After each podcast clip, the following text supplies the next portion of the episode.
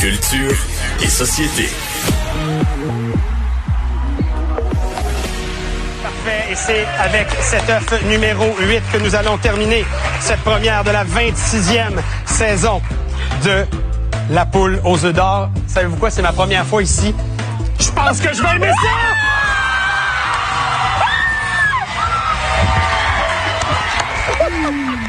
Eh, il, avait l'air content, Sébastien Benoît. Bonjour, Anaïs Gertin-Lacroix. Allô, Caroline. Écoute, cet extrait-là avait tellement été euh, diffusé partout sur Internet quand Sébastien Benoît avait présenté son premier gros lot. Je pense que sauter plus haut que la gagnante, c'est des moments de télé qu'on aime. Dans notre salon, on est comme, on est content pour eux. Oui, absolument, absolument. Donc, euh, la poule aux œufs d'or, ça, ça, va, ça va être le dimanche maintenant, Anis. Exactement. Donc, la poule aux œufs d'or euh, change ça. de créneau. Je vous en parle parce que, Caro, c'est près de 1 million de téléspectateurs chaque semaine. Il y en a pas beaucoup euh, des émissions millionnaires comme ça. Ça frôle un peu comme le, le- le tricheur qui est vraiment un rendez-vous là, pour les Québécois. Et la poule aux œufs d'or, ça en fait réellement partie. Dans les dernières années, ça a changé à plusieurs reprises de créneau, mais ça a toujours été, je te dirais, la semaine. Là, il y a une émission très attendue qui se nomme Star Academy qui débarquera sur nos écrans et ça commence ce dimanche. Donc, TVA s'est dit, on va s'arranger pour que les dimanches euh, soient vraiment des dimanches où la famille s'assoit ensemble devant la télé. Euh, on prend un bon souper avant de commencer la semaine. Donc, on a décidé de déplacer la poule aux œufs d'or à 17h30. Ça va commencer le 7 février prochain. Donc, ce sera une soirée. Alors, la poule aux œufs d'or, plus tard, ce sera le variété de Star Academy. Et euh, il n'y a pas si longtemps, on a posé la question à plusieurs, ben, monsieur madame tout le monde, à savoir pourquoi vous aimez autant la poule aux œufs d'or? Écoute, on est rendu à 28 saisons et ça, ne dérougit pas. Les fans sont toujours devant leur téléviseur. Pourquoi penses-tu que les gens aiment autant cette émission-là? Ben, c'est du rêve. C'est... Non? Ben, tu l'as à 100 au même phew. titre que... Hey, euh, le, le silence m'a dit, mon Dieu, j'ai échoué encore. Depuis six heures, je Non, fais non, des non. fautes. Je me suis dit, ça y est, ça y est. C'était ma dernière émission. Salut tout le monde. Mais t'as raison, c'est une des raisons. C'est ça aussi pourquoi les gens souvent vont écouter, exemple, une télé-réalité, c'est que les- des fois, c'est ce que les, les candidats vivent, c'est tellement presque surréel qu'on vit au travers eux. Et la poule aux œufs d'or, c'est ça, c'est de voir des gens dits normaux qui soudainement remportent un montant. Et je vais te faire entendre un, un montage de la réaction des gens lorsqu'ils gagnent 100 000, 200 000, un gros lot. Là, je vous le dis, là, peu importe que vous soyez à la maison avec le café, déjà dans l'auto, c'est sûr que ça nous accroche un sourire au visage. Ça marche. On écoute ça. 100 000 Un total de 200 000 200 000 350 000 Un demi-million C'est fou, là. On dirait qu'on est dans un manège à la ronde. Mais c'est ça quand même. Donc, c'est l'authenticité. Alors, ça fonctionne après autant d'années. Maintenant, ce sera le dimanche à 17h30. Fait que le dimanche, on va regarder des gens gagner des millions, puis après ça, on va regarder des gens avoir plein de talent au niveau de la chanson. Écoute, ça va être bon pour le moral de dire, Ben, on va le- lundi matin, moi, je vais me lever les poches vides, pas de talent. mais, mais non, mais blague à part, je trouve que c'est une bonne idée de mettre ça le dimanche. Euh, Je trouve qu'en termes de, de, on a besoin de ces moments de télévision là, tu sais, positifs ou que on, nous, on nous amène ailleurs, tout ça. Puis bon, euh, je, je trouve que ça fait euh, du beau divertissement, qu'on aime, qu'on n'aime pas, ça va nous faire du bien. Écoute, moi, moi, j'embarque, j'embarque. Ça commence quand ça? 7 février. Ah, ben là, c'est tard un peu, là. TVA devrait faire un petit effort d'avancer ça. Bon. Euh, OK, je lis mon petit Je prends le commentaire. message, Caro. Oui, oui, c'est ça, c'est ça. Euh, un, un English message will follow. Euh, et Charlotte Cardin, Anaïs, euh, son album, lui aussi, va sortir en avril. Enfin, là, Caroline, parce que Charlotte Cardin, on l'a découvert, je vous rappelle, à La Voix en 2013. Elle était l'une des finalistes et depuis, elle nous a jamais offert d'album. On a eu en 2016 l'album EP, donc un mini-album bilingue qui se nomme Big Boy, qui a vraiment connu un franc succès. Charlotte Cardin qui a fait des concerts qui avaient attiré une foule monstre lors des francopholies, qui est allée euh, tant, je veux dire, en Europe qu'aux États-Unis. Elle remplit des, des, salles, elle, en quelques, quelques heures à peine, alors que j'avais vraiment un album encore qui est sorti. Elle nous a offert une nouvelle chanson et euh, c'est, je te dirais, la nouvelle tendance. Souvent, lorsque les artistes présentent des chansons, par la suite, ils font un live, donc un direct, parlent avec les fans, répondent aux questions. Et hier, elle a annoncé qu'en avril sortira son premier album officiel contenant 13 chansons, dont euh, le nouveau, euh, la nouvelle chanson Daddy, qui est excellente. Je te fais entendre ça.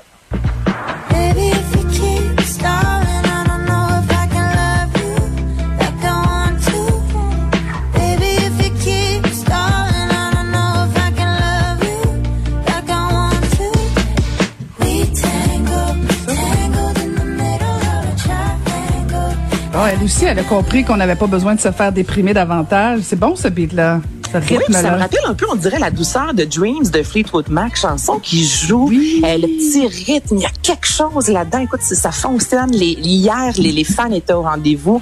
Euh, on peut le voir souvent sur les médias sociaux lorsque les gens partagent la chanson. Hier, je te dirais là, euh, qu'en général, c'était ce qu'on voyait qui était partagé. Cette chanson a un rythme un peu, c'est ça, on est dans la douceur, mais quand même, c'est rythmé. Daddy, nouvelle chanson, et en avril, je te le dis, là, cet album-là va se vendre comme des petits pains chauds. Premier album officiel de Charlotte Cardin. Bon, ben écoute, on continue ça dans les bonnes nouvelles. Et pour l'investiture de Joe Biden, euh, des gros noms circulent. Mais hein, c'est Tom Hanks qui animera euh, cette émission Celebration America euh, qui va durer 90 minutes le 20 janvier prochain. Ce sera évidemment diffusé sur les principales chaînes de télé américaines et il y a plusieurs gros noms. Je dirais qu'on est très loin de ce qui s'est passé en 2017 avec Donald Trump là, alors qu'il y a eu Three Doors Down et il y a quelques chanteurs country euh, plus ou moins connus parce qu'il n'y avait pas un chat qui voulait habiller euh, Melania Trump. Il n'y a pas un chat qui voulait chanter à son investiture. Donc, ça avait, je dirais, été euh, un flop comparativement à ce qu'on a vu dans les dernières années avec Barack Obama où il y avait Beyoncé, il y avait U2, c'était gros. Et là, c'est ce qu'on va nous offrir le 20 janvier, quelque chose de majeur. Donc, sur scène, vous pourrez voir, il y aura euh, John Bon Jovi, Demi Lovato, il y aura aussi Justin Timberlake. Et je vais te faire entendre, euh, Caroline, c'est une nouvelle chanson, en fait, qui a écrit avec euh, Anne Clemens, qui est un chanteur qu'on a entendu notamment souvent avec Kanye West.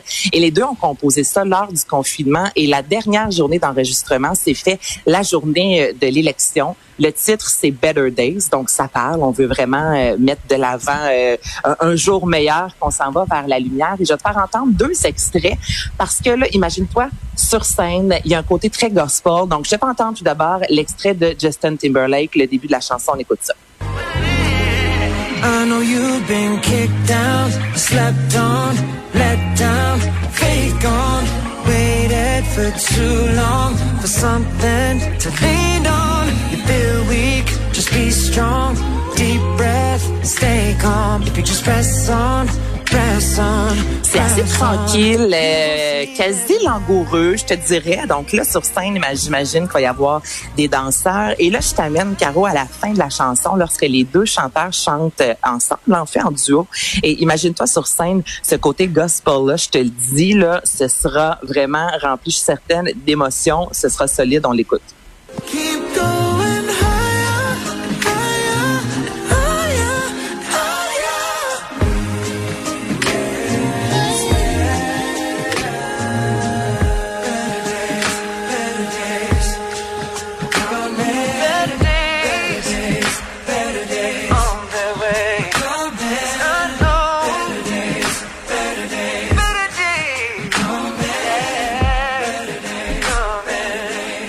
Écoute, ce sera quasi religieux, j'en suis certaine. Donc, c'est la nouvelle Ben. chanson Better Days qu'on va pouvoir entendre le 20 janvier prochain.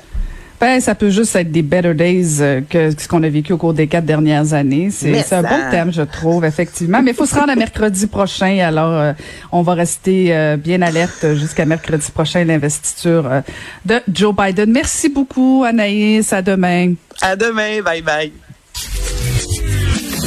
Caroline Saint-Hilaire. Pas d'enveloppe brune, pas de lobbying. Juste la vraie bonne radio, dans les règles de l'art. Cube Radio. On va parler politique avec Marc-André Leclerc. Bonjour, Marc-André. Bonjour Caroline. Et aujourd'hui, Marc-André, tu vas faire euh, notre notre notre éducation en comparant en comparant la COVID-19 au brouillard de guerre. J'ai très hâte de t'entendre. Oui, effectivement. Donc, euh, on va prendre une petite pause pour jaser un petit peu ben, encore de la COVID, mais euh, de mettre ça dans un contexte, essa- essayer d'un peu de comprendre qu'est-ce qu'on vit présentement. Euh, au cours des derniers jours, je parlais avec un, un ami à moi qui, qui, qui, qui connaît bien un peu l'histoire militaire, tout ça. C'est un, un, un domaine que moi je connais, je connais plus ou moins. Mais en jasant avec lui, en faisant quelques recherches, euh, je suis tombé sur une théorie qui est vraiment intéressante. Donc, on, on se rapporte là en 17 en- aux, aux alentours des années 1830. Euh, on est dans l'État de Prusse, un État qui est démantelé aujourd'hui, qui qui, qui est le territoire actuel d'une partie de la Pologne, une partie de l'Allemagne, avec un euh, théoricien, un militaire, un stratège de guerre, euh, Karl von Klunzwein, qui a mis cette théorie-là en place qu'on appelle le brouillard de guerre. Et je trouvais que en lisant sa, définition du brouillard de guerre, qu'on pouvait tellement l'adapter à ce qu'on a vécu en 2020 et ce qu'on vit présentement en 2021. Et ça nous aide peut-être à comprendre un peu euh, certains de nos, euh, de nos comportements actuels. Donc, pour ce stratège militaire, pour ce général-là, il disait que le brouillard de guerre, c'était la grande incertitude liée au manque d'informations en période de guerre et d'une difficulté particulière parce que toutes les décisions qu'on qu'on doit prendre doivent être planifiées avec une légère zone d'ombre qui, comme l'effet d'un brouillard ou d'un clair de lune, donne aux choses des dimensions exagérées ou non naturelles. Bon, peut-être dans le cas de la, le cas de la COVID, on n'est pas du côté du non naturel, mais je trouvais ça pertinent, cette théorie-là. Et euh, c'est une théorie, Monsieur euh, Von Klunzwein a écrit des, des notes à gauche et à droite, et c'est après son décès, en 1831, que sa femme a sorti, euh, a tout compilé ça pour sortir un livre qui, qui, a fait, qui est de renom de la guerre, et euh, qui, qui met en, en place cette théorie-là du brouillard où, en résumé, on, on a euh, une difficulté une difficulté à connaître nos, euh, nos capacités, nos objectifs. On connaît pas tout les informations sur nous, c'est notre adversaire dans ce cas-ci qui, qui est le virus. Et ça nous mène à agir euh, de, de différentes façons. Ça nous amène à faire des choses qu'on ne faisait pas dans le passé. Et rapidement, nos, nos politiciens, nos élus, même la population, ont été projetés dans ce brouillard-là euh, en mars dernier. Et il y a plein d'exemples qu'on peut regarder dans les derniers mois, euh, qu'on voit, mettons, à Ottawa, des projets de loi qui sont a- adoptés rapidement, on tourne un petit coins ronds parce qu'il faut aller vite, euh, des contrats de vaccination qu'il faut renégocier, qu'habituellement on a réussi ces idées-là. Fait c'est comme cette, cette, cette perception-là qu'on voit plus ou moins claire présentement, qu'on essaie de faire des choses, ça nous amène à, à être précipité. Puis du côté de la population, ça nous amène ou à nous questionner, mais également à nous euh, être un peu des fois en état de dormance. Il y a des choses qui, qui, qui passent sous le radar, il y a des, il y a, des faits de société qui passent sous le radar, il y a des, et présentement, les, les gens tombent un peu là-dedans et euh, un jour ou l'autre, ben, on, on va sans doute se sortir de, cette, de cet état-là un petit peu de dormance.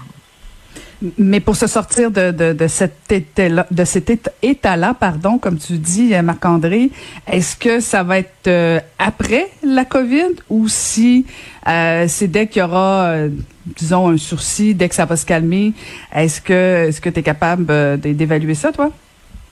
Ben, c'est sûr, c'est, c'est, dur à évaluer, mais si on, si on s'amuse, on prend une boule de cristal, Caroline, je pense que l'État va arriver, cet État-là, dans lequel on est présentement, un peu revoir le soleil après, le- après le brouillard, ça va être une fois que, et si on suit au chiffre de M. Trudeau cette semaine au niveau de la vaccination, je pense que ça va arriver, il parlait de 26, 26 millions de doses euh, d'ici la fin du, du printemps. Donc, moi, je pense que c'est à ce moment-là qu'on va, quand on va voir les chiffres qui vont descendre, que l'ur- l'urgence euh, au niveau dans, les hôpitaux va baisser, que ça va être moins critique, que, les premiers ministres vont faire moins de points de presse sur la COVID et qu'on va retrouver un petit peu plus d'ouverture, qu'on va faire certaines activités, ben là, je pense qu'on va, on va sortir de là. Et espérons-là que ça va arriver quand même assez, assez rapidement parce que l'état dans lequel on est présentement, c'est pas, c'est pas un état où autant nos décideurs ou que, autant que nous, comme population, on prend les meilleures, les meilleures décisions. C'est pour ça que même dans des fois, dans nos vies personnelles depuis le mois de mars 2020 ou même les gouvernements, des fois, on dit, ben, il manque de cohérence. On, entend des gens parler, on voit des décisions, mais pourquoi il n'y a pas de cohérence? Mais je pense que ça s'explique un peu par l'état dans lequel on est, euh, on est actuellement. Fait que je trouvais ça intéressant. Et, et dans cette et dans cette grande mouvance-là et dans l'ajout politique euh, qu'on aime, toi et moi, Caroline, euh, c'est sûr que les partis d'opposition sont parmi les grands perdants parce que les, la population, euh, peu importe les enjeux que les, partis, politiques veulent soulever présentement, euh, que ce soit au niveau de la COVID ou sur d'autres sujets, ben, il, y a beaucoup, il y a peu d'appétit dans la population. Fait que eux, les partis d'oppo- d'opposition doivent essayer de se positionner. Et on parlait plutôt de, on parlait plutôt de, de l'entrevue cette semaine qui était faite avec Gabriel Nadeau-Dubois. Justement, il les limites de l'opposition et les contraintes d'être un parti d'opposition. Et présentement, les partis sont les grands perdants de ça. Est-ce que la vapeur peut se retourner? Et jouer leur avantage quand le beau temps reviendra? Peut-être. Mais euh, pour l'instant, ils font partie de ceux pour lesquels euh, le brouillard frappe, euh, frappe fort. Mhm. Marc-André, cette semaine, euh, quand à l'annonce euh, de son remaniement, Justin Trudeau a dit euh, que bon, c'était pas dans un contexte électoral, qu'il voulait pas nécessairement d'élection. Euh, on, on peut se poser la question si euh, il était complètement 100% honnête avec nous, mais en même temps, d'autres d'autres côtés, on voit les partis d'opposition s'organiser aussi. tout le monde se prépare. on sait jamais, là, ça peut arriver n'importe quand. Et là, le bloc québécois, lui aussi, il y a des il y a des députés qui ne se représenteront pas. Effectivement, donc c'est un signe que 2021 sera année électorale quand on a appris que Simon Marcel, député de bloquiste euh, de, Mirabel et Louis Charbonneau de, Trois-Rivières ont annoncé en même temps dans des, dans des communiqués de presse là, euh, séparés, mais que les deux n'allaient pas se se représenter. Pour M. Marcel, on savait que M. Marcel avait des, euh, des, ennuis de santé. Euh, il avait été obligé un peu, là, forcé par certaines questions des médias, d'expliquer son absence en chambre au cours des derniers mois, d'expliquer euh, ses troubles de bipolarité. Donc, M. Marcel avait fait une sortie il y a quelques temps là-dessus. Donc, donc, on peut voir que c'est une, décision qui s'inscrit dans cette lignée-là. Pour Mme Charbonneau, elle, était, elle est dans un premier mandat, donc c'est un peu surprenant. Et pour Monsieur, pour, pour Yves-François Blanchette, le chef du bloc, ça lui donne une opportunité.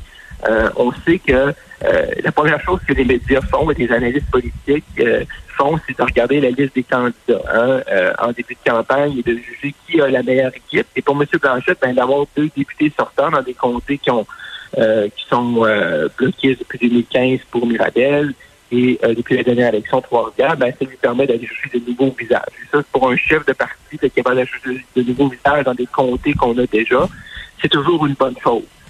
Et moi, je pense qu'un des grands défis de M. Blanchette en 2021 sera, euh, à l'aube de l'élection, de également de faire plus de place à son équipe. M. Blanchette est un, est un bon communicateur. Il a relancé le bloc de belle façon lorsqu'il est arrivé avant la campagne de 2019, euh, avec des, des bons succès à l'élection. Donc, je pense qu'il y aura intérêt à, bien s'entourer.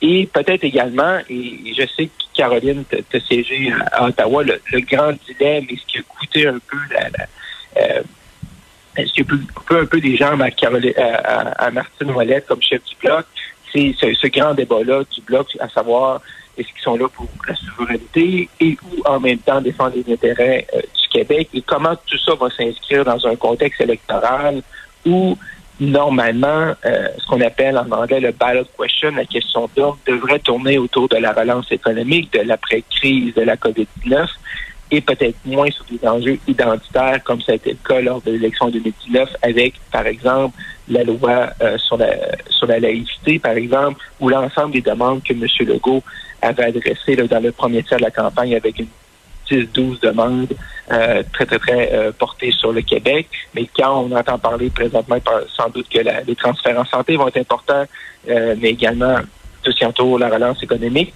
Donc, comment M. Blanchette va, va pouvoir s'inscrire un narratif qui va s'inscrire également dans les demandes de M. Legault, qui seront sans doute moins portées sur l'aspect nationaliste ou moins identitaire comme on l'a connu en 2019. Et Marc-André, tu viens de mettre le doigt, je pense, sur euh, la, la, la, possible difficulté, effectivement, du Bloc québécois, parce que quand mm -hmm. c'est des questions identitaires, c'est facile pour le Bloc d'aller chercher le cœur et les votes des Québécois. Mais là, si effectivement on est dans le contexte de la relance, si on est dans un contexte où euh, on, on, veut... Euh, peut-être punir Justin Trudeau sur ces différentes questions éthiques, tout ça, euh, c'est peut-être là où ça va devenir euh, en tout cas, disons, un enjeu euh, important pour euh, pour le Bloc québécois et François Blanchet. Puis en même temps, ces deux comtés-là sont effectivement des beaux comtés pour le Bloc québécois. Et tu sais, je pense à Louis Charbonneau qui est dans Trois-Rivières. Euh, c'était, si je me trompe pas, le comté où c'était essayé là l'ancien maire. euh, Yves Lévesque, de- oui. Yves Lévesque, c'est ça. Et ce sera à voir si euh, s'il va se réessayer avec le Parti conservateur. Euh, parce que, bon, le dernier, le- le- la dernière campagne électorale, il s'est fait chauffer. Bon, euh, puis là, excuse-moi, mais disons que ton chef, il scorait pas fort au Québec, donc euh, ça a pas aidé euh, ça a pas aidé Yves Lévesque. Il y a eu la question identitaire, tout ça. Donc, euh, il y a, il y a plusieurs choses. Peut-être que si Yves Lévesque revient, un comté comme Trois-Rivières peut peut-être, mais je dis bien peut-être bouger, mais en tout cas, euh, ça, ça va être ça va être un comté intéressant à suivre, ça. Non, tout à fait, tu as raison, Caroline. Chaque élection est, est contextuelle à, ce, qui, à ce qui- est- est-ce qui est devant nous. Euh, Trois-Rivières peut être intéressant si M. Lévesque revient. Et tu avais as touché un bon point tout à l'heure sur le fait de, euh, pour le Bloc québécois, et les, et les conservateurs ont toujours voulu, avec M. Harper, la reconnaissance de la nation québécoise, jouer la carte du nationalisme québécois, mais il faut que les conservateurs gardent toujours en tête que c'est très difficile d'être nationaliste que le Bloc québécois. Fait que sur ce jeu-là, c'est un, c'est un terrain qui, qui, peuvent aller les conservateurs, mais de penser à la fin de la journée qu'ils pourront être plus nationalistes que le Bloc québécois, euh, c'est un peu utopique. Ouais, exactement. Ben écoute, euh, en tout cas, je, je suis certaine que toi et moi, on va suivre ça avec euh, beaucoup de plaisir. Tout Merci, beaucoup, merci beaucoup, Marc-André. On se reparle demain. Merci. À demain. Bye bye.